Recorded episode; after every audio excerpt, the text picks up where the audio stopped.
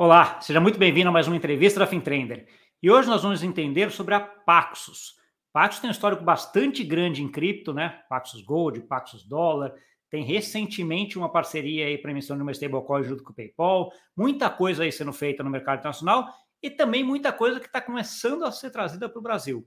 Né? Então, assim, hoje eu estou aqui com a Juliana, que é a líder da Paxos para o Brasil. Oi, Gustavo. Tudo, bom, Tudo bem? Tudo ótimo.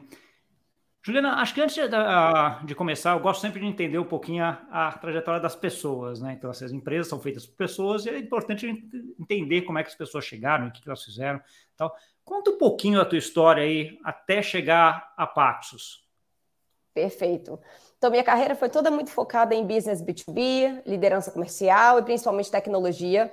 Eu tive o privilégio de trabalhar como headhunter há alguns anos, e como headhunter você se aprofunda muito nos mercados, nos segmentos, nos descritivos de vaga, o que cada profissional faz, culturas corporativas, e aquilo me deu um insight realmente eu queria trabalhar no mercado de tecnologia. É, final de 2014, fui para a operação inicial do LinkedIn aqui no Brasil, trabalhei sete anos liderando a área de relacionamento corporativa, e durante esse período eu trabalhei como mentora de startups em paralelo, e isso realmente me abriu muito as inspirações de fintechs, startups, e realmente trazer algo com a minha cara. Saí do LinkedIn em 2021.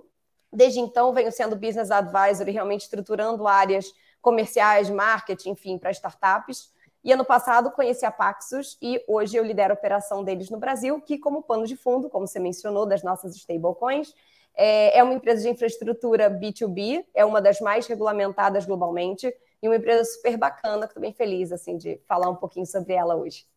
Tá bom. Cara, você já comentou vários pontos aqui que eu vou precisar endereçar um pouquinho mais. Tem várias coisas que eu fiquei ah, em dúvida. Eu vou começar, uh, Juliana, um pouco entendendo a sua, essa tua posição de LinkedIn. Você trabalhou muito tempo no LinkedIn lá, né? Então, assim, que é uma plataforma que muita gente usa, né? E você pegou, sei lá, desde o começo, provavelmente no Brasil, alguma coisa assim, né? Como é que você viu essa, essa, essa mudança de, durante sete anos que você teve lá uh, no LinkedIn? Como é que foi isso? Como é que foi essa trajetória? Primeiro, os aprendizados, né? Hoje a gente fala muito de startup, a gente vê empresas muito consolidadas e é muito legal você fazer parte de várias fases e entender a consolidação de uma operação. Então, eu vejo que teve três fases grandes, né? A inicial, que era antes da Microsoft, que era uma startup de tecnologia, onde redes sociais estavam iniciando a bombar, né? Não eram tão comuns no nosso dia a dia. E você sabe que brasileiro é um early adopter para várias tecnologias. Então era uhum. muito interessante, porque no início a gente trabalhava muito B2B, olhando para como as empresas poderiam contratar melhor é, profissionais, como os usuários poderiam ter mais acesso às vagas é, disponíveis. E o mais interessante é que na época você tinha que convencer a pessoa a criar perfil. Hoje não se vive sem LinkedIn, não se faz negócios, marca, enfim, contrata as pessoas sem LinkedIn. Então a gente vive um momento de startup onde você tem que vender uma ideia, um sonho, realmente trazer as pessoas para esse ideal. Depois teve a vinda da Microsoft, que empoderou muito em produto, algoritmo, culturalmente. Então, foi um crescimento muito grande e rápido. A gente teve a pandemia, que impactou muito também crescimento operacional no Brasil. E depois de sete anos, eu entendi que também um pouquinho né, com a picada das startups e poder criar algo com a minha cara, com todos os aprendizados que eu tinha, migrar para startups. Mas o interessante é ver como as operações que dão certo se movimentam e como é importante a gente sempre olhar à frente da nova fase estruturar a operação para escalar e continuar sendo rentável. Tá bom. E aí, dessa LinkedIn, quando foi o primeiro momento que você teve contato ali com blockchain, DLT, cripto? Onde você começou a olhar e falou assim, cara, eu acho que aqui tem uma coisa legal? Bacana. Primeiro, eu sempre fui curiosa, mas nunca tinha trabalhado diretamente. Eu comecei na Paxos em janeiro, então antes disso eu não atuei diretamente nesse mercado. É, ano passado eu estava trabalhando numa empresa de mensageria, né, olhando para WhatsApp, toda essa parte de chatbots e tal. E realmente eu parei para pensar assim, né, qual a próxima tecnologia disruptiva que eu quero trabalhar? Então eu comecei a olhar no mercado players que fizessem sentido, onde eu queria estar trabalhando via Paxos, eles já estavam buscando uma pessoa aqui no Brasil, porque o Brasil está num momento muito interessante de tokenizar, de usar o blockchain de diversas formas para resolver problemas do sistema financeiro. E aí acabei conversando com eles, eles falaram muito do, do projeto para o Brasil. É, eles têm uma baita é, um baita reconhecimento, uma reputação no mercado incrível, porque eles sempre foram pelo caminho da regulamentação, então realmente eles trazem muita confiança. A gente trabalha hoje com grandes players, né? PayPal, Nubank, enfim. Então, depois a gente vai falar mais detalhadamente sobre isso, mas realmente me chamou muita atenção. E hoje, né, eu como trabalhei como headhunter, trabalhei muito tempo com employer branding no LinkedIn, eu sou conectada em quatro pilares, né? Primeiro, o business faz sentido ou não, se é algo que eu acredito olhando para o futuro. As pessoas que eu vou trabalhar têm que ser inspiradoras, tem que ser colaborativo, tem que ser positivo. Terceiro ponto é realmente o que você vai fazer, né? E, e esse equilíbrio para o legado que você quer deixar. Então, a Paxos conseguiu preencher bem os pilares que eu estava buscando e estou super feliz com a empresa. É, a gente tem uma missão muito legal de tokenizar Sim. o mundo, de realmente. Ah, desculpa. É, só chegar um pouquinho, que você falou os pilares, eu não, eu não consegui acompanhar todos aqui. O primeiro é o business, pessoas, o que fazer, e tem um, tem um que acabou ficando no meio do caminho. Esse equilíbrio, né? E o que, que você vai deixar de legado? E acho que o mercado hoje está no momento de ebulição e é muito bom fazer parte desse mercado nesse momento. A Paxos estava aberta realmente me ensinar o mercado, então eu já era curiosa, eu buscava muita informação, mas eu tive aí três meses de o foco intenso em conhecer produto, processo, né? Realmente é muito complexo. E hoje me sinto confortável aí de estar liderando a operação Bom, por aqui. Como é que foi? Então, então, assim, eu posso entender que você entrou assim, começou a entender a tecnologia, Bitcoin, Ethereum, toda essa, essa discussão que você tem agora recentemente, né, uh, Juliana? Não é uma coisa que já vem muito lá de trás. Como é que foi esse teu caminho em busca desse conhecimento? Você achou várias fontes? Foi fácil? Como é que você selecionou o que que separar ali o joio do trigo, né? O que, que era coisa boa, o que, que não era coisa boa. Como é que você fez essa, esse aprendizado? Primeiro, comecei pelas fontes internas de Paxos, que aí já tem um filtro muito grande de especialistas de mercado que sabem né, quais são as fontes positivas e as nem tanto. É importante ver as não tanto para você comparar o que está sendo falado e poder contrabalancear, porque você sabe que muita gente fala coisas que não têm fundamento, então é importante você entender o que está sendo falado para realmente poder posicionar o que é certo e o que deve ser compartilhado. Mas, com certeza, aqui no Brasil também a gente tem muitas influências, muitas pessoas que trazem muito conhecimento de qualidade, como você, por exemplo. Eu olhei muito as empresas, né? Aí você olha todos os players do mercado. O Banco Central possui muito conteúdo de qualidade para a gente entender o que realmente está sendo construído. E aí, um parabéns para a área de comunicação, que realmente tem um. Recentemente eu vi a live das fakes, né? E news, muito bom, porque realmente ele pega coisas simples que são faladas e pode contrapor o que não for verídico, né? Então, realmente, esse olhar, eu acho que tem muita, muito conteúdo educacional para você se aprofundar, mas com certeza muitas pessoas do mercado. Além disso, eu converso com muitos stakeholders e o mercado de, de cripto, infraestrutura, de blockchain, tem essa coisa do, do frenemy, né? Friends e enemy, mas todo mundo quer criar um mercado colaborativo, a gente quer ter as melhores soluções e muitas vezes a gente faz parceria, a gente trabalha junto. Então, eu sinto que todo mundo é muito aberto para compartilhar informação, fora os grupos de WhatsApp, eventos, palestras, enfim, tudo que eu venho participando para garantir que eu esteja sempre up to date com tudo que está acontecendo, que é muita coisa, né? O mercado está, ó, voando. É, muita, coisa, muita coisa e muito rápido, né? Mas é, acho que você tocou num dos pontos que, é, que essa parte de, de cripto barra blockchain, que é bem interessante, que é isso, né? Acho que está todo mundo vendo aquele oceano azul que dá para melhorar, vai ter espaço para todo mundo, então assim, vamos colaborar porque a gente tem um bolo vai crescer muito e vai ser bom para todo mundo, né? Então assim, em geral as pessoas que estão nesse mercado já estão nessa uh, nessa tendência, nesse mindset, nesse sentido. Acho uma coisa interessante que você colocou, eu comecei cripto um tempinho atrás, lá em 2014 para 15.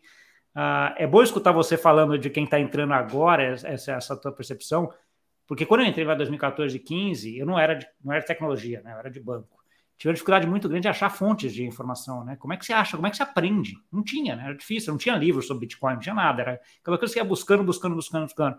Te olhando agora, sei lá, seis, sete anos, oito anos depois agora, a, coisa já está muito mais fácil nesse sentido, né? Então, você consegue ter uma gama de informações uh, bastante abundante na internet, né? E é um pouco separar o quanto você, o quanto você vê e o que, que, que é bom e coisa. Isso é, isso é bem interessante. Entrando um pouquinho agora na, na Paxos mesmo, como é que você definiria a Paxos? O que, que ela é hoje?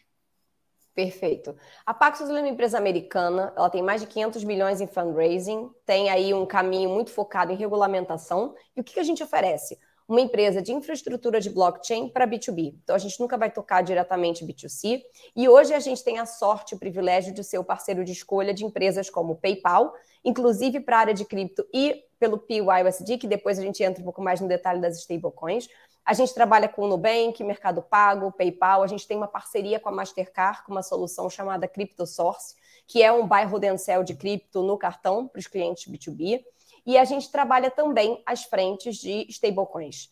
Voltando para a parte de, de crypto brokerage, que a gente chama, que é o tipo de parceria que a gente tem hoje de infraestrutura com esses principais players, a Paxos oferece a parte tecnológica, as APIs, para que você tenha acesso a trading de cripto, mas a gente tem a exchange, a gente tem a custódia das chaves, a custódia do dinheiro, então a gente realmente tenta ser um plug and play para qualquer player financeiro, instituição de pagamento ou banco que queira ativar um trading de cripto, conseguir fazer isso em aí dois, três meses de implementação técnica, onde a gente consegue oferecer todo o portfólio de soluções por trás.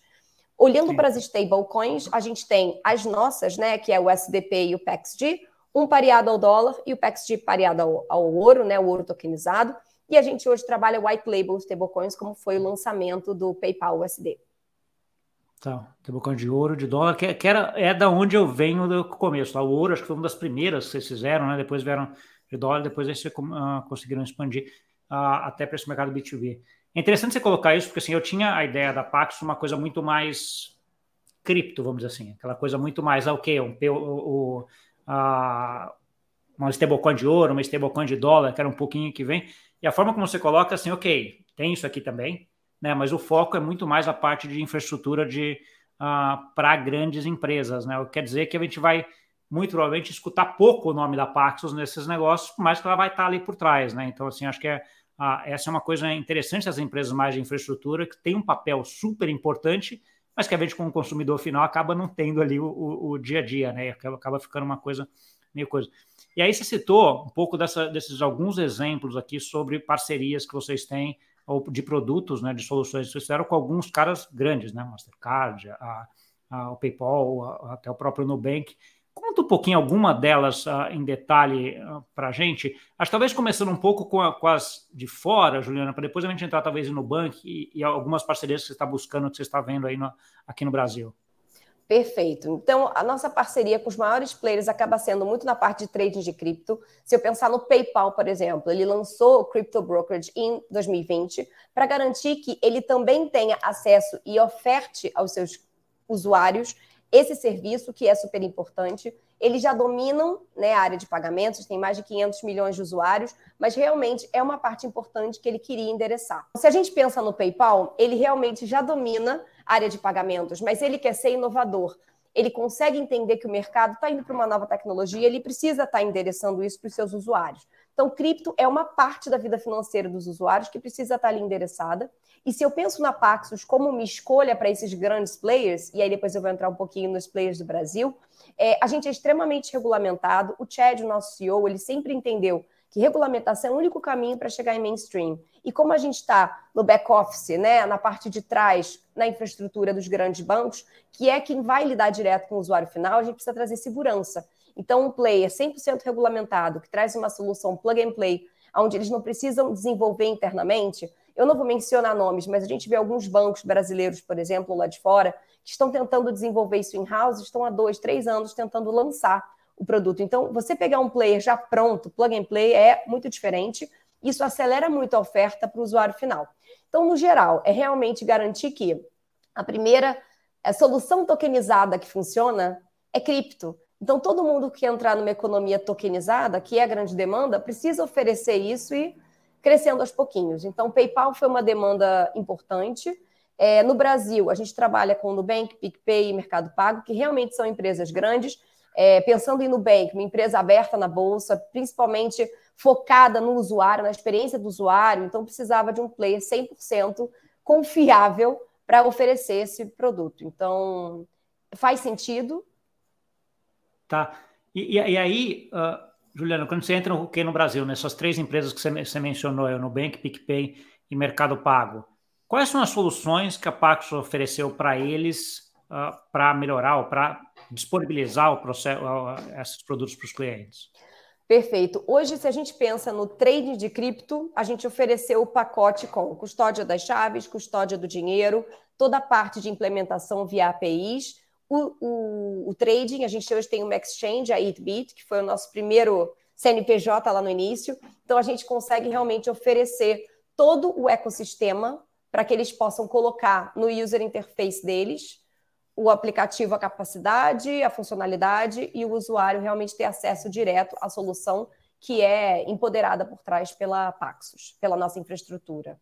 Entendi. E aí, pensando na parte de, de cripto como uma essa parte como pensando na infraestrutura, na verdade, como uma parte de dar acesso a aqueles investimentos em cripto para os clientes desses clientes, vamos dizer assim, né?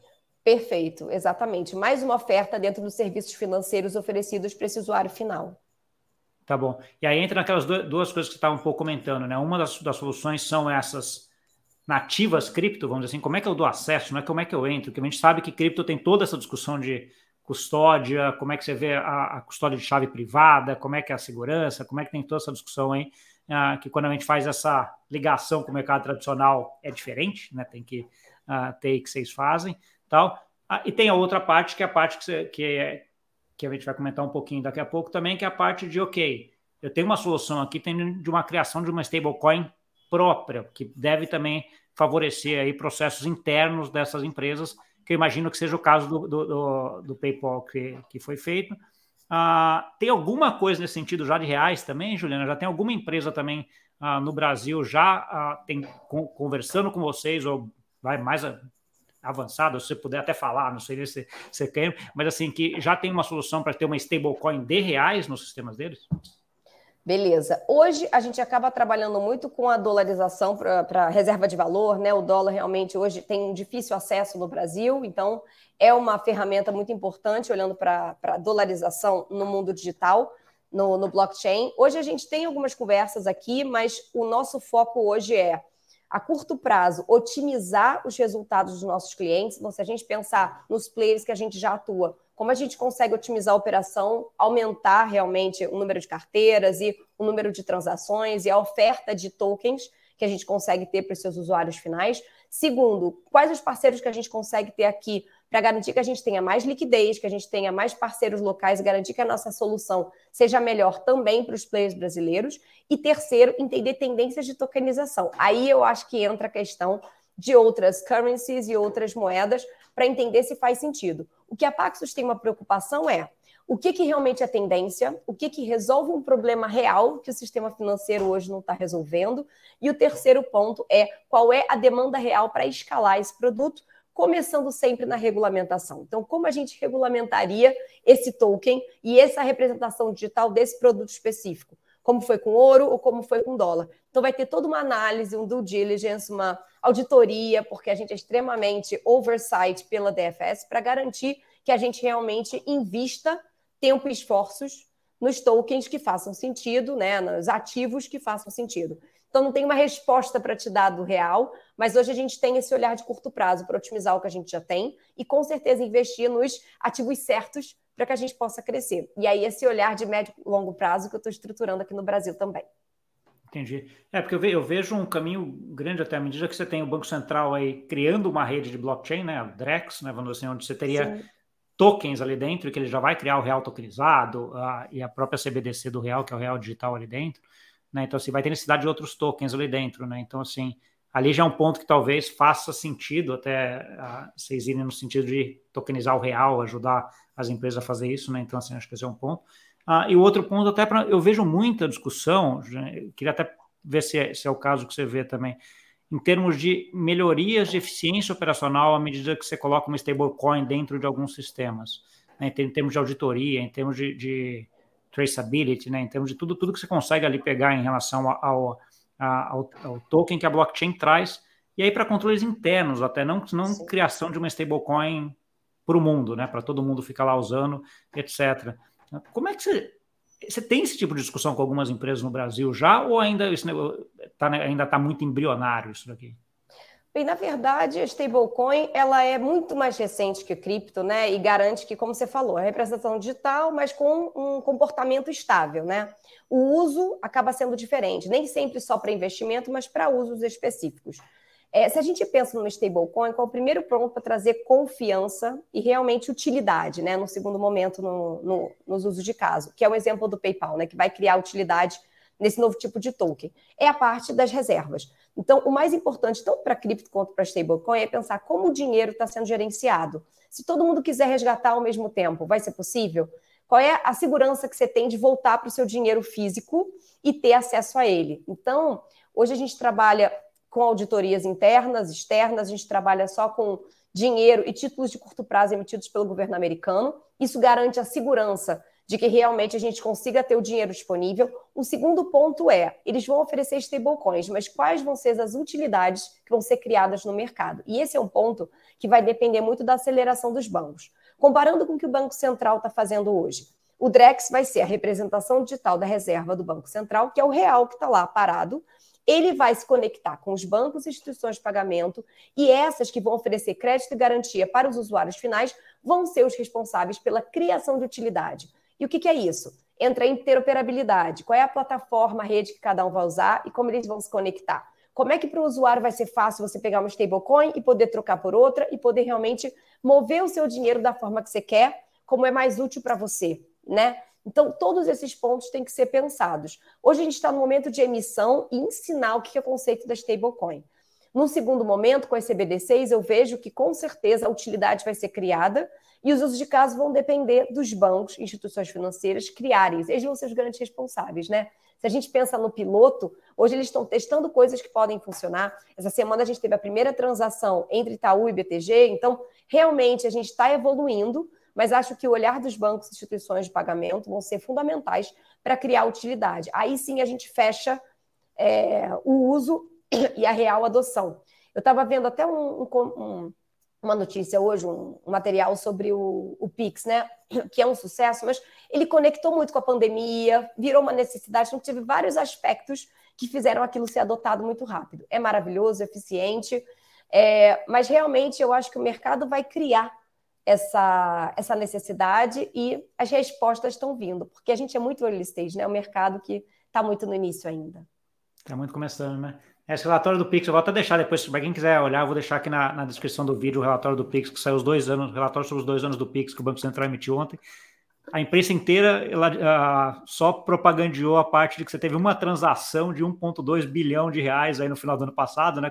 Um pique de um bilhão de reais, cara, é muita coisa. Mas o relatório é muito legal, é muito completo e, monta, uh, e tem muita coisa sobre a história do, do Pix, transações, número de transações, sucesso enorme que certamente a pandemia, como você falou, ajudou, né? Na parte da digitalização, mas ele realmente trouxe ali uma, uma, uma coisa que ajudou uh, todo mundo, né?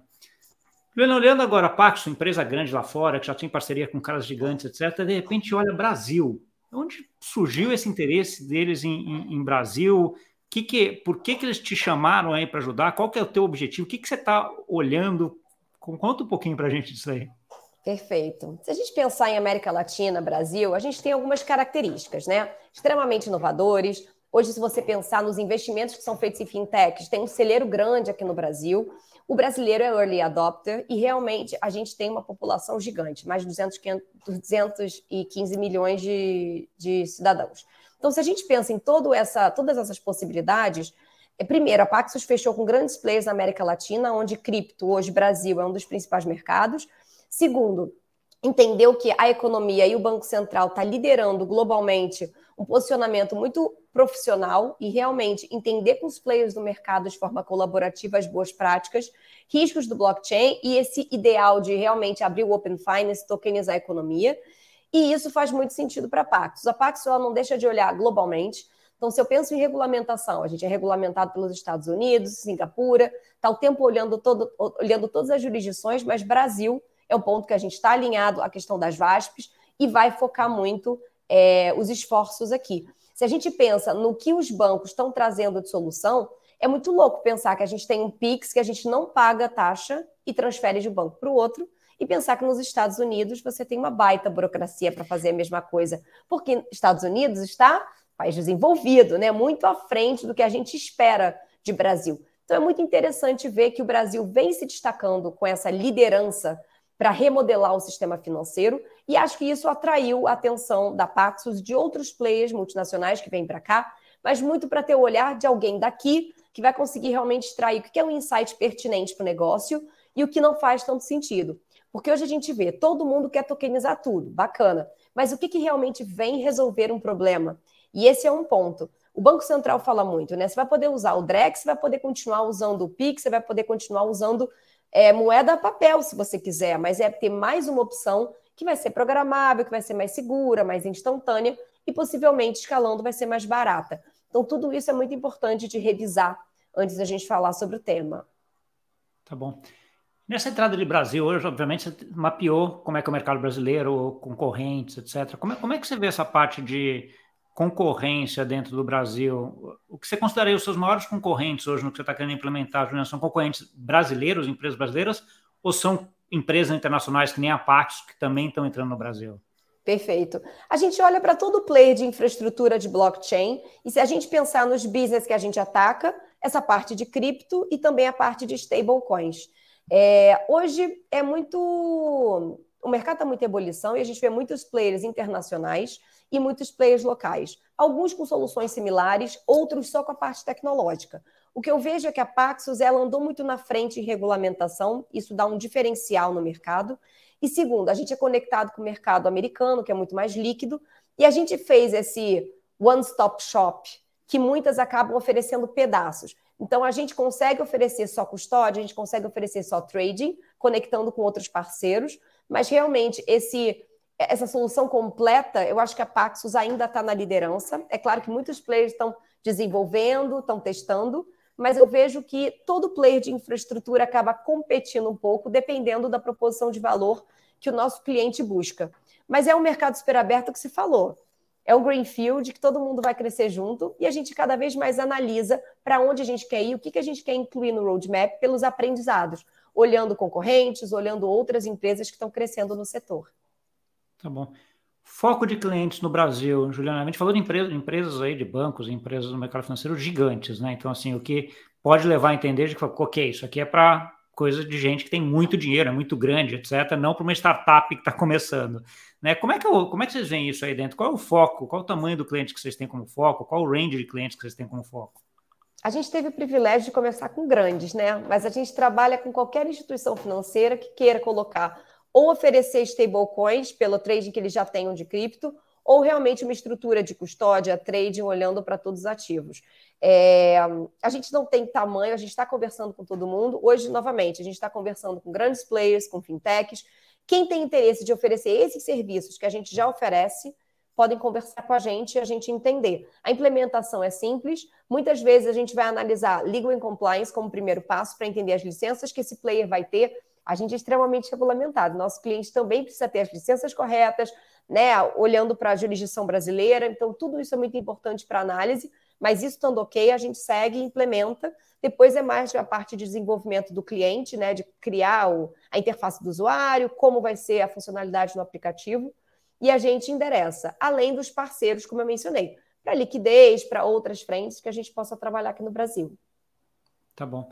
Falando nessa tua trajetória de um pouco mais de oito meses aí dentro da, da Paxos, você começou, não tinha ninguém no Brasil, imagino ter sido a primeira pessoa talvez a entrar uh, no Brasil. Como é que está hoje? Quantas pessoas tem? O que, que você tem de plano para os próximos anos? Como é que você está o planejamento disso daí, Juliana? Perfeito. Globalmente, a gente está já em torno de 350 pessoas. Eu sou a primeira pessoa no Brasil e única por enquanto. A ideia é crescer, mas a gente quer ser muito consistente no crescimento. Então, hoje, o meu primeiro ano está sendo muito de mapear, entender potencial, entender reais recursos que a gente precisa, quais são os skills que a gente precisa, porque se a gente pensa hoje o nosso time, ele é muito focado. É, eu gosto muito de trabalhar com o meu time, né? Tanto técnico quanto de engenharia, e realmente eles fazem milagre, mas é, é importante ter alguém falando português, né? Próximo dos clientes, entendendo as demandas. Então, hoje a gente está planejando como vai ser o crescimento, eu ainda não tenho essa resposta, porque a gente não quer ter um layoff lá na frente ou algo nesse sentido. A gente é muito cauteloso no crescimento. Mas o planejamento é que realmente ano que vem a gente cresça a operação e realmente vá nesse movimento. Mas por enquanto só sou eu aqui. Tá bom, ótimo. E deve estar muito trabalho, né? Porque acompanhar tudo o que está acontecendo com essa parte de tokenização e o Brasil puxando, aí, principalmente pelo Banco Central, puxando muito essa discussão nas empresas, né? Que acabam tendo que se atualizar e precisam fazer e acabam ah, indo atrás de gente como vocês que já tem essa, esse know-how ah, e essa forma de fazer. Como é que funciona o modelo de, de negócio da Paxos já no que tange a parte de custos? Como, como é como é assim, onde vocês ganham dinheiro? Perfeito. Hoje a gente ganha dinheiro tendo mais carteiras, porque a gente vai ter mais transações dentro da plataforma da Paxos e no market cap das stablecoins. Então, quanto mais a gente cresce o volume de pessoas transacionando dentro da plataforma e quanto mais a gente cresce as nossas stablecoins em utilidade, enfim, a gente consegue ampliar, né, olhando para a nossa parte de, de receita. Tá bom, entendido. É, voltar um pouquinho na parte do Banco Central lá, né? Então, assim, o Banco Central instalou uh, o DEX, o DREX, né? E está puxando muito essa discussão de, de tokenização. E aí, com uma discussão que até você já comentou da parte de interoperabilidade, né? Então, assim, a gente já sabe que blockchain hoje é um. É uma, tem um texto que eu escrevi até que o, te, o, o subject uh, dele era um mar de blockchains. É que é um negócio assim, hoje tem blockchain para tudo quanto é gosto que você quiser, ler um, dois, três, quatro, né? Então, assim, você tem uh, uma discussão muito grande.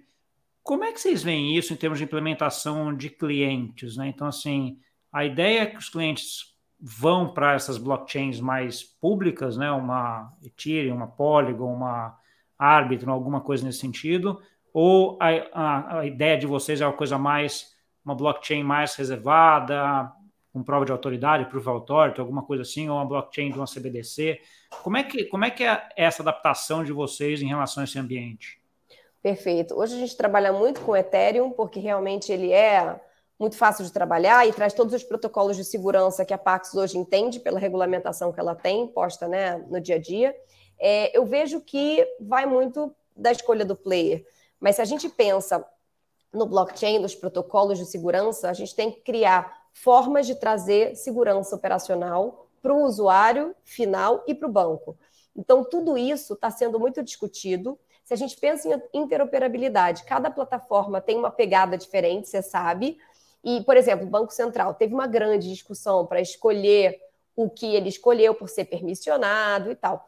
O que eu vejo é, todo mundo está trabalhando na que faz mais sentido para o seu negócio, para o seu foco de business. Então, por exemplo, a Pax é extremamente regulamentada, trabalha com determinados blockchains. Outras querem ter mais agilidade e facilidade, vão trabalhar em alguns mais abertos, né, menos controlados. No final das contas, todo mundo vai ter que criar junto uma forma de criar um link entre eles. E acho que esse é um ponto que o mercado ainda não solucionou. Se a gente pensar, por exemplo, na internet, né? Hoje a gente tem um Samsung ou a gente tem um Apple e eles funcionam. Eu consigo mandar mensagem para você, você para mim, e tudo funciona nos dois ambientes. Então, como a gente vai solucionar? E se a gente pensa em usos de caso de utilidade, como pagamentos internacionais, remessas internacionais, esse é um ponto que vai ser fundamental para resolver esse problema, que acho que por essa falta de interoperabilidade entre as plataformas, ainda não conseguiu se resolver. Quando a Paxos pensa no poder da sua rede, hoje a gente trabalha com grandes players, a gente tem mais de 500 milhões de wallets conectadas ao nosso à nossa rede. Então, esse é um poder que em breve pode fazer sentido quando os players começarem a se falar, começarem a transacionar entre si, seja cripto, seja stablecoin, seja pagamentos, porque aí sim você facilita a interoperabilidade. Mas vai ser um desafio, porque, como você falou, cada dia surge uma nova e cada um tem uma pegada diferente. Então, vai ser um grande é, desafio aí para resolver, mas a gente vai chegar lá. Não, sim, não tenho dúvida, não tenho dúvida que, é, que vai.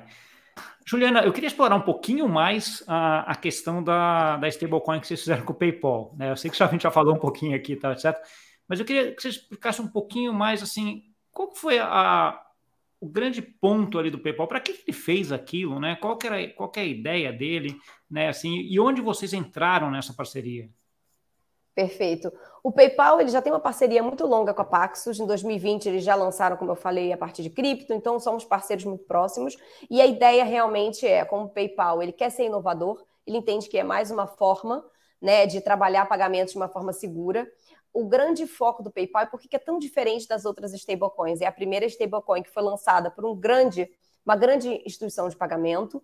O que, que é muito positivo? Dentro da rede da PayPal, a gente tem milhões de comerciantes, milhões de usuários que realmente vão criar utilidade massiva que a gente vem buscando como mercado nas stablecoins. Então, a gente vê com potencial gigante para o uso em pagamentos, para remessas internacionais, para parceria com outros parceiros. Se a gente pensa no movimento, na natureza desse token, ele é diferente de uma USDP ou outras stablecoins, porque realmente ele já vem de um player que vai usar aquilo para uma utilidade muito clara e ele já tem a própria rede para permitir que isso aconteça de forma rápida. Se eu penso no, no PYUSD, hoje a gente está no momento de realmente listar nas exchanges, a gente está com uma demanda muito grande. Foi um lançamento super recente, né? Três semanas atrás. Mas o grande objetivo agora é garantir que a gente vai trazer liquidez, o market cap vai aumentar rapidamente e com isso a utilidade vai surgindo. E hoje a gente ainda pensa muito, né? PayPal transacionando dentro do PayPal, Nubank transacionando dentro do Nubank, PicPay transacionando dentro do PicPay, mas quem sabe no futuro, quando a gente acha a interoperabilidade que a gente conversou, eles consigam transacionar entre si e aí sim consigam trazer muito da inclusão financeira, né? Tem um ponto que eu não cheguei a comentar, mas que olhando para stablecoin é fundamental. A gente falou das reservas, mas hoje isso está em discussão no Brasil, mas a Paxos já atua assim pela regulamentação americana, que é a parte de bankruptcy remote, né? Então, hoje, uma empresa regulamentada, ela precisa ter os seus ativos segregados 100% dos ativos dos clientes. E isso é algo que traz segurança também nesse processo, e acho que foi um dos pontos também que trouxe muito o PayPal para fazer essa parceria com a Paxos. Entendi. Essa parte do PayPal realmente mesmo uma coisa disruptiva. Me lembra aquela iniciativa que o Facebook fez lá atrás com a Libra em 2018 né? Então, assim, ou seja, o mercado claramente não estava preparado para isso naquele momento, mas era uma coisa muito, uh, muito similar. Um grande player com uma base de clientes muito grande criando a sua stablecoins para negociar dentro daquela coisa, né? Aquele, aquele momento que o Facebook fez foi aquele away, etc., e que até fez com que os bancos centrais começassem a se mexer, né, no rumo de criar Exato. suas infraestruturas de CBDC, né? Acho que foi um grande trigger para isso. É, agora o PayPal fez, saiu um pouquinho na mídia, tá lá, coisa é um negócio giga, né? Pode ser é. uma coisa aí que vai mudar muito a parte de infraestrutura de mercado e, e, a, e a, popularização dessas stablecoins para várias empresas, né? E quando você agrega a interoperabilidade, que é o que você está comentando ainda, né? Que, ok, você vai ter isso daí dentro do, do, PayPal, mas daqui a pouco tem dentro do PayPal, do PicPay, do Nubank, do ABC junto e vai estar tá todo mundo junto nessa grande blockchain, que pode vir a ser até o Drex, que é a blockchain patrocinada pelo Banco Central e a dos outros bancos centrais também, né? Então, é um futuro aí que parece que vai chegar, né? E não está muito longe uh, em relação a isso. Juliana, a gente tem mais ou menos um tempo aqui uh, para seguir. Eu queria agora que você desse uh, uma mensagem, te deixar um espaço aqui para você deixar uma mensagem final para quem nos ouviu e também para dizer onde eles continuam essa conversa contigo. Perfeito. Então, obrigada. Acho que a, a, a, tokenização né, vem trazendo muito da inclusão financeira. Quantas pessoas não conseguem ter acesso à conta bancária e como é importante a gente remodelar o sistema financeiro é, onde a gente continua a conversa pelo LinkedIn, então Juliana Felipe, com dois P's e E, Paxos, você me encontra lá. E o meu e-mail é jfelipe, com dois P's e E no final, arroba paxos.com. Se vocês quiserem, me manda um e-mail, quiser falar sobre a Paxos, sobre cripto, tokenização, stablecoins, enfim, vai ser um prazer conversar. E a gente vai estar também no Blockchain Rio. Quem estiver por lá, super aberta para tomar um café. Ótimo, semana que vem. Eu, infelizmente, não vou conseguir estar fisicamente no Blockchain ah. Rio, mas tem uma participaçãozinha lá online Sim. que eu vou participar, que acho que vai ser um evento bem legal. Esse, essas são as coisas que quando a gente não está no Brasil, a gente sente falta, né? De estar nesses eventos com muita gente legal e é. conhecer as pessoas e falar. Essa é. vez não deu, na próxima, quem sabe eu Verdade. por aí também. Então, tá tendo bom? muitos eventos bem bacanas. Sim, não, eu tenho, eu tenho, eu tenho acompanhado alguns, tentei, uh, fui até em alguns uh, recentemente. Essa do Blockchain Rio, infelizmente, não consegui, mas assim, acho que vai estar tá, tá bem legal. Está Está um ambiente em ah, muito em ebulição no Brasil, né? Então, assim, e o curioso que eu vejo desses eventos, assim, eventos em cripto foi a forma como eu consegui entrar nesse mundo de cripto lá em 2015 e 2016, né? Eu era um cara tradicionalzão, diretor de banco, aquela coisa super tradicional, né? Que tinha uma dificuldade muito grande de entrar em cripto e foi ver esses eventos fazendo palestras e mostrando, ó, eu entendo do mercado financeiro tradicional, ensina um pouquinho de cripto, porque aí a gente faz um link aqui e vê. Então, assim, acho que foi uma coisa muito interessante uh, essa entrada e hoje eu acho que eu já estou com um pé em cada um e consigo aí olhar. Algumas pessoas me veem muito mais cara de tecnologia do que o cara de, uh, de banco hoje em dia, né? Mas assim, uh, o que eu ia comentar aqui em relação aos eventos naquela época é que eram mais ou menos as mesmas pessoas em todos os eventos. Então, assim, isso aí tinha aquela meia dúzia de 50, que eram sempre os mesmos os últimos eventos que eu fui no Brasil, cara, assim, é impressionante a quantidade de gente nova que está vindo em cada um desses eventos, a quantidade de pessoas que estão indo nesses eventos, né, Júnior? Então, assim, acho que, é, acho que é bem interessante. E com a ressalva de que agora não é a galera só de cripto, a galera de investimento, a galera que quer especular, que quer ficar rico amanhã. É a galera de mercado Exato. financeiro tradicional que está olhando a tecnologia e falando assim: opa, o Banco Central está usando essa tecnologia, eu preciso dar uma olhada. O que, que é uma rede compatível EVM? O Banco Central está usando, que é daí tiro, cara, precisa entender isso, né? Então, assim, essa demanda, e acho que está tá muito legal esse, esse processo e esses eventos e tudo, acho que é uma coisa bem, bem legal, tá bom? Jana, muito obrigado pela, pelo papo e por trazer esse, todo o seu conhecimento e toda essa explicação. Tinha muita coisa aqui da Pax que eu não tinha ideia, né? então você não conhecia, né? Então, assim, para mim foi um aprendizado muito grande e acho que conteúdo muito legal aí para quem nos viu também. Obrigado. Que bom, prazer foi meu. Obrigada. Para você que nos viu, Conteúdo muito legal, né? Uma empresa que começou lá a fazer stablecoin, faz stablecoin né, de, de dólar, faz stablecoin de ouro, mas que hoje está focada em infraestrutura de mercado financeiro, B2B. Muita solução para muita empresa que vai precisar, se adaptar ao Drex, fazer tokenização, né? Então, assim, vale a pena dar uma olhada nela, porque é uma empresa regulada que já faz isso muita coisa lá nos Estados Unidos e no mundo inteiro, tá bom? Para você que gosta desse assunto, não esquece de deixar o like, se inscrever no canal e compartilhar com aquele amigo e amigo que gosta também desse assunto. Tá bom? Muito obrigado pela audiência e até semana que vem. Tchau, tchau.